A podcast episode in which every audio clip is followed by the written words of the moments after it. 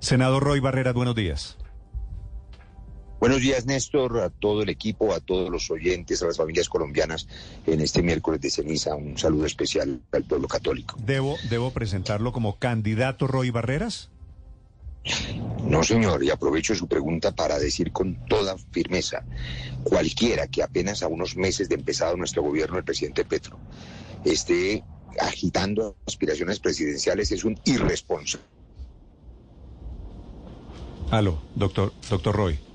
Eh, las reformas sociales, la reforma a la salud, la reforma, las reformas sociales, Néstor, la reforma a la salud, la reforma laboral, la pensional, la reforma a la ley de servicios públicos, el código minero, el código ambiental, la jurisdicción agraria para los campesinos, en fin, la reforma política es una tarea enorme, descomunal. Todos tenemos que concentrarnos en sacar adelante las reformas sociales, que son el cambio. El cambio son las reformas, lo demás son promesas y pajaritos pintados.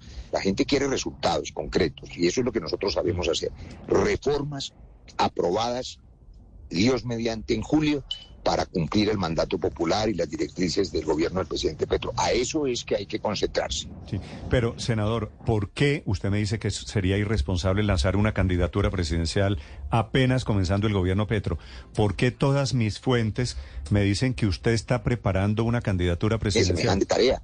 El mensaje, mire, el mensaje ayer, que le agradezco el espacio a Bru para compartirlo con las familias colombianas que nos escuchan, es claro. Las reformas se hacen en el Congreso, no se hacen en la calle, no se hacen en otra parte. Pero para aprobarlas se necesitan unas mayorías que acompañen el cambio. En el caso del Senado, nosotros tenemos 20 senadores del pacto completamente comprometidos con las reformas, pero necesito 55 votos. Y esos son los partidos aliados. Por eso ayer mi mensaje es, vamos a resolver la contradicción entre la coalición de gobierno y la coalición electoral regional e invitando a los partidos aliados, que no pueden ser amigos en Bogotá y enemigos en las regiones, para que levanten la bandera en octubre, eh, orgullosos de haber aprobado las reformas sociales y de haber convertido este país en un país más justo. Los partidos aliados, el Partido Liberal, el Partido de la U, el Partido Conservador, el Frente Amplio con la Alianza Verde y por supuesto el Pacto, pueden cambiar la historia del país si siguen esa indicación, que es garantizar que las reformas sociales le hagan a los colombianos un mejor sistema de salud, un mejor sistema pensional, un mejor sistema laboral. A eso tenemos que concentrarnos. Cualquier otra cosa distrae y por eso digo que es irresponsable. Doctor, doctor Roy, pero todo eso es muy interesante, pero no me contestó la pregunta. ¿Por qué?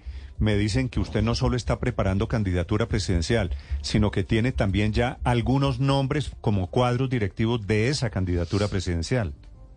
No, lo que tengo son unos nombres para ganar las elecciones de octubre. Ayer empezamos con una tanda muy grande de candidatos a gobernaciones y alcaldías, que son todos de origen liberal socialdemócrata. A nadie debería sorprender eso. Algunos sectores radicales de izquierda se sorprenden que los candidatos que yo quiero avalar no sean de la Colombia humana o de izquierda. Pues no lo son, porque la coalición del pacto es una coalición de centro-izquierda. Nosotros recorrimos durante dos años el país con el presidente Petro agitando banderas liberales hablando de Galán, de Gaitán, de López Pumarejo, de Yera Restrepo, de la reforma agraria, de Uribe Uribe. Eh, los liberales, quienes tenemos ese origen, me refiero a la democracia liberal representativa, también ganamos la elección presidencial, somos parte del pacto, somos fundadores del pacto. Yo soy senador del pacto, pero mis candidatos tienen ese origen, la democracia liberal socialdemócrata, así como de manera respetable el resto del pacto tiene un origen en la democracia deliberativa directa, que es, digamos, fuente ideológica de la izquierda. Pero Convivir entre las dos cosas no garantiza equilibrio, equilibrio. La gente que está, perdóneme, en el pacto que no es de izquierda, no en la izquierda de Petro, ya tiene unos partidos, Partido Liberal, Partido Conservador, Partido de la U. Algunos sí, otros no. Si usted examina la lista de nombres que yo estimulé ayer para que ganen las elecciones de octubre, hay candidatos que serán originales de la Fuerza de la Paz, como por ejemplo la candidata en Córdoba, que es una lideresa popular, auténtica, limpia, nueva, de Jessica Cabeza del Toro, y que se mete por la mitad entre los clanes que tradicionalmente han, combatido por el poder en Córdoba. Pero hay otros que son un claro mensaje fraterno a los partidos aliados. El ex senador y ex ministro de Agricultura, Rodrigo Villalba, es un dirigente liberal de toda la vida. Y nosotros queremos avalarlo para la gobernación del Huila, porque el Partido Liberal es aliado en Bogotá y es parte del cambio. Werner Zambrano, en Nariño, es un dirigente del Partido de la U. El Partido de la U se sumó al cambio. y es un puente, un link, una mano tendida que nosotros le ofrecemos a, ese candidato y por esa vía al partido de la U para decirles, ustedes son aliados en el cambio en Bogotá, también son aliados en el cambio en las regiones. Y seguramente habrá algún candidato conservador, aún no encontramos ninguno que tenga ese compromiso con el cambio en las regiones, pero habrá candidatos conservadores que nosotros les tendamos la mano en Coabal. Que la coalición de gobierno, Néstor, se refleje en la coalición electoral una contradicción eso, Esa es mi prioridad. eso lo entiendo. Dígame si es cierto la información que me ha llegado, doctor Roy, por favor. ¿Usted le ofreció a Mauricio Cárdenas una especie de dirección programática de su campaña? No, tuve ayer el honor de que el exministro de Hacienda nos acompañara. No, hace, hace muchos días. ¿A Germán Cardona no, le ofreció una dirección territorial de su campaña? No, no, no, no, no, esas son especulaciones. El exministro Germán, Cardona... ¿A Germán Barón no le hizo un ofrecimiento de un cargo? No, no, no, venga le cuento, venga le cuento, porque todas esas son especulaciones. Germán Cardona, el exministro de Transporte, es uno de los amigos más cercanos al presidente Santos, y igual que una docena de ministros me hicieron el honor de acompañarme porque yo no soy santista vergonzante. Yo soy santista, yo defiendo el legado de paz del presidente Santos. Él está alejado de la política electoral pero quienes estuvimos en ese gobierno queremos defender su legado, por eso estuvieron presentes. No hay cargo ninguno en la Fuerza de la Paz, además porque si lo hubiera, eh, la Fuerza de la Paz tiene cero recursos, eh, con excepción de las donaciones que empiecen a llegar, porque los partidos nuevos no tienen acceso a recursos hasta que lleguen al umbral, como usted sabe. Pero no hay cargos de ninguna naturaleza. El senador Germán Barón, como el ex senador Rodrigo Lara, nos acompañaron ayer y son personas que creen como nosotros. Primero, votaron todas las normas de la paz, sacaron adelante la ley de víctimas con nosotros, creen en la paz y creen además en una democracia liberal de centro. Por eso se identifican y yo me identifico con ellos. El exministro de Hacienda, Mauricio Cárdenas, es una figura muy importante, fue el ministro quizá más, eh, más eh, largo y más eficaz en el gobierno Santos y es un hombre que tiene clara la democracia representativa, de él de origen conservador, pero cree en la defensa de ese legado de paz y por eso nos acompañó. Ninguno tiene cargo de ninguna naturaleza. Sí.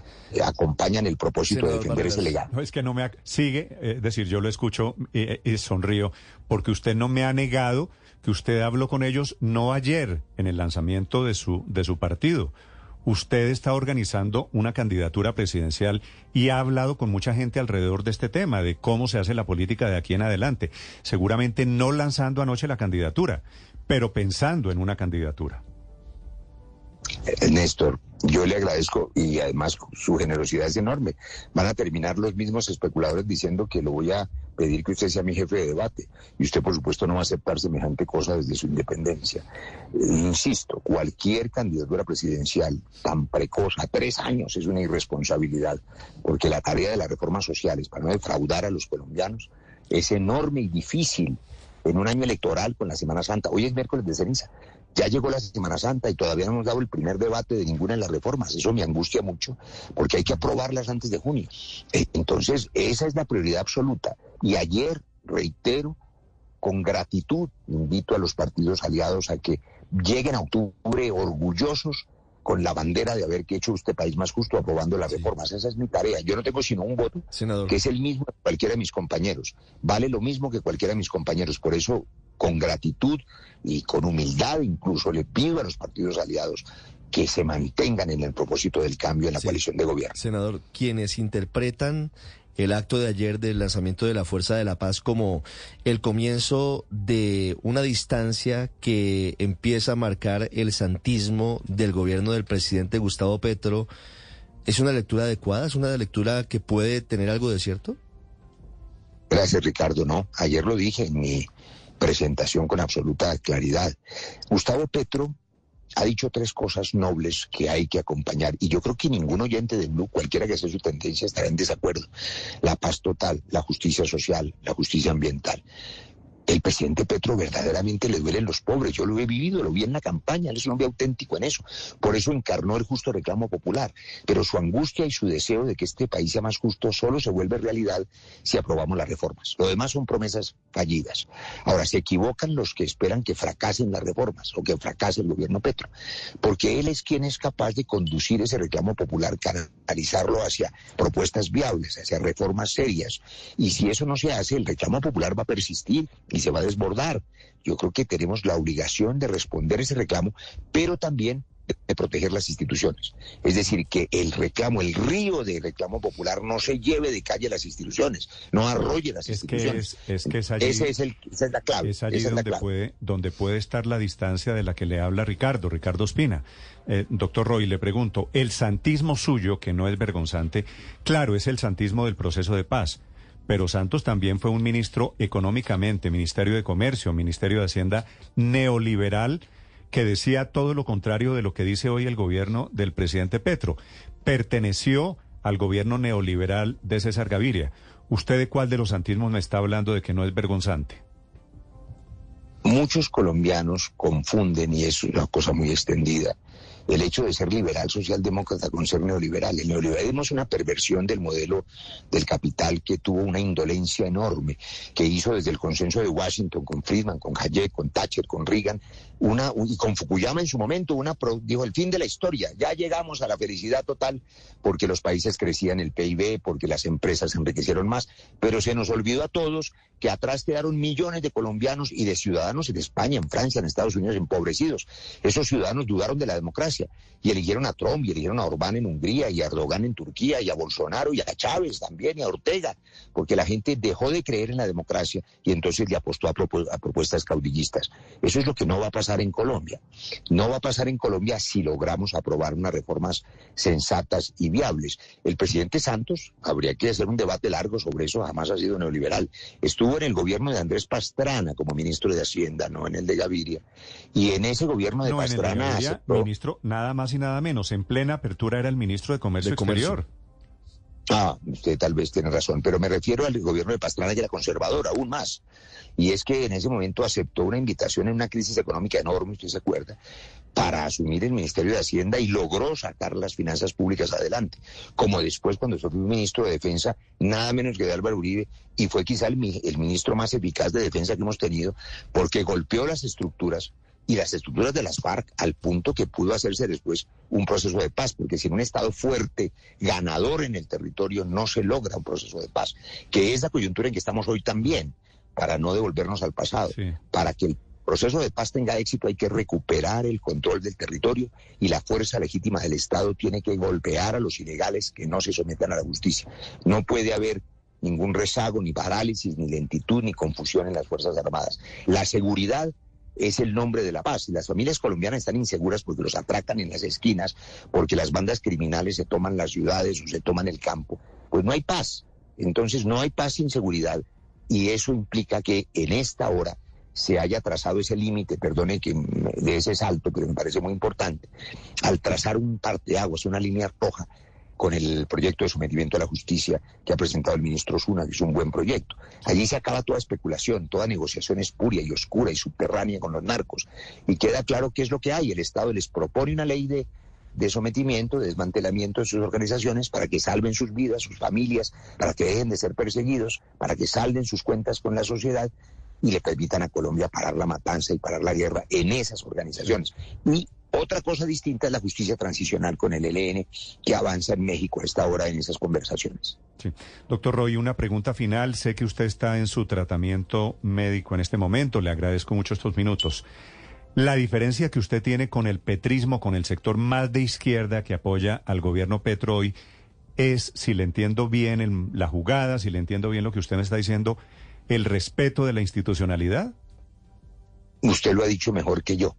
Es decir, eh, el cambio no puede ser destruir lo que se ha construido durante décadas.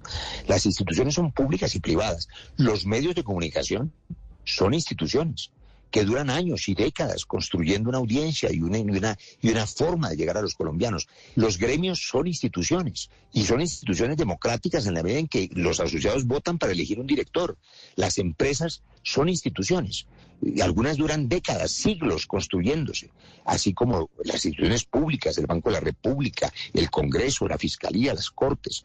El respeto a la institucionalidad es producto de una forma de democracia que nosotros defendemos, que es la democracia representativa liberal.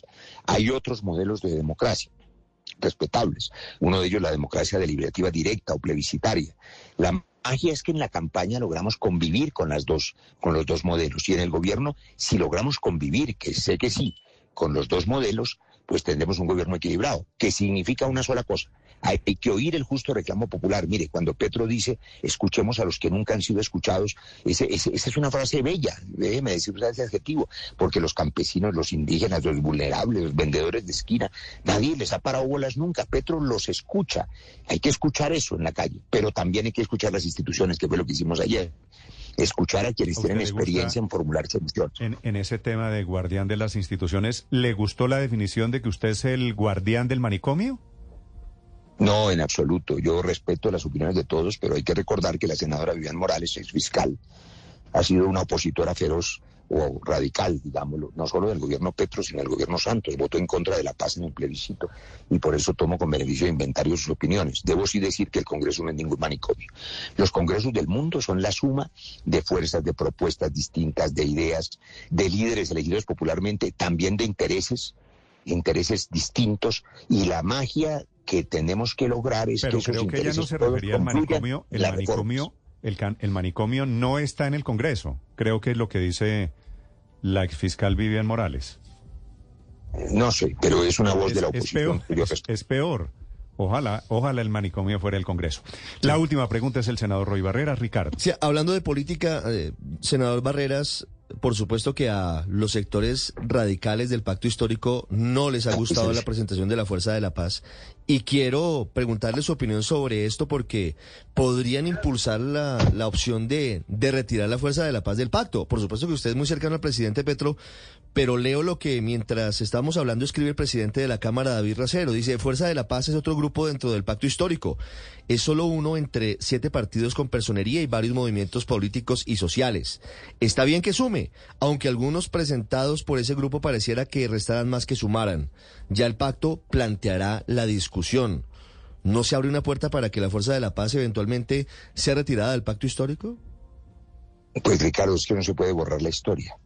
Nosotros somos fundadores del pacto desde hace dos años. No se puede eh, borrar el hecho de que el presidente Petro recorrió con nosotros el país enarbolando las banderas liberales. Él nos pidió hace dos años que le abriéramos esas puertas, que le ayudáramos a sumar a un pueblo liberal de democrático, liberal socialdemócrata. Por eso llegaron Prada y llegó Luis Fernando Velasco. Y por eso él, en su fuero presidencial, sin consultarle a nadie, tomó la decisión de integrar en su gabinete al ministro Campo, a la ministra Cecilia López o al ministro Alejandro Gaviria. Grandes decisiones que equilibran un gabinete donde también hay fuerzas de izquierda auténticas como la ministra de Ambiente o la ministra de Trabajo o la ministra de Minas o la ministra de Salud. Yo creo que ese es un gabinete que tiene voces diferentes. A nadie debería sorprender que en el pacto, que es una coalición de centro izquierda, la expresión liberal socialdemócrata, pues también levante la mano y diga aquí estamos para equilibrar desde nuestra perspectiva, como equilibran también las fuerzas de izquierda que reclaman de manera potente y legítima que no defraudemos el mandato popular. Podemos hacerlo juntos. Juntos ganamos la campaña presidencial, juntos sacaremos adelante las reformas y cree que cuenta con los apoyos suficientes adentro del pacto. Estoy leyendo otras voces y escuchando otras voces, leyendo personas importantes en el pacto como el senador Alexander López que también están en contra de, de algunos nombres de los que usted postuló ayer como candidatos posibles de la Fuerza de la Paz. Ricardo, ¿qué tal que yo tuviera el atrevimiento de, de decidir o cuestionar o negar a los candidatos del Polo Democrático? O a los candidatos, ni siquiera me, he pronunciado sobre los que lo representan en el gobierno. Es decir, el pueblo democrático escogerá sus candidatos libremente. El pueblo no puede escoger los candidatos de la Fuerza de la Paz, ni yo les pregunto si les gustan o no les gustan, ni ellos me preguntan si a mí me gustan los candidatos del Polo o de la Colombia Humana. Afortunadamente hay una fecha clave, que es junio. En junio el pacto puede acudir en las regiones a consultas. Nuestros candidatos están listos a someterse al resultado de consultas en junio para lograr el objetivo ideal que es tener candidaturas únicas del pacto, donde el pueblo colombiano diga, me gusta este candidato que es de origen de izquierda, o de izquierda radical, o de izquierda moderada, o liberal socialdemócrata, y que encarne a todo el pacto unido. Ese es el ideal. Donde se pueda, haremos consultas. Donde no haya candidatos buenos, que justifiquen una consulta, pues habrá que acompañar por consenso al que resulte mejor, con la condición de que sea un candidato que acompañe el cambio. ¿Y sabe qué es el cambio? Insisto, las reformas. ¿Y con quiénes las sacamos adelante? Con los partidos aliados. Le pongo unos ejemplos. Es probable que a algunos sectores radicales no les guste el nombre de Werner Zambrano, pero cuando él, que es un senador del partido de la U, o lo fue, dirigente de la U, recibe la mano de la Fuerza de la Paz, que es un partido del pacto, es una mano para que el partido de la U pueda estar orgulloso de votar las reformas en el Congreso. El senador y exministro Rodrigo Villalba es liberal, pero claro que el Partido Liberal lo necesitamos tanto en las regiones como a nivel nacional votando las reformas. El cambio son las reformas. Los partidos aliados hacen posible el cambio, lo necesitamos. Por lo tanto, ellos también son el cambio. No pueden ser enemigos en las regiones y amigos en Bogotá porque se me daña la coalición de gobierno y mi prioridad no son las ambiciones personales, mi prioridad son las reformas. Roy Barreras, esta mañana desde la clínica, está entrando a su tratamiento, creo, senador Barreras. Sí, señor, eh, le cuelgo y me conecto a la máquina de infusión de la quimio donde estamos haciendo la tarea para que los médicos cumplan con su, le, deseo, y si Dios que nos curemos. Le deseo mucha suerte. Desconéctese, es decir, conéctese allá, desconéctese de la política. Gracias, senador Barreras. Gracias. Chao. Feliz día. Siete de la mañana, 46 minutos. Felipe Roy llega, como de costumbre, pateando el tablero.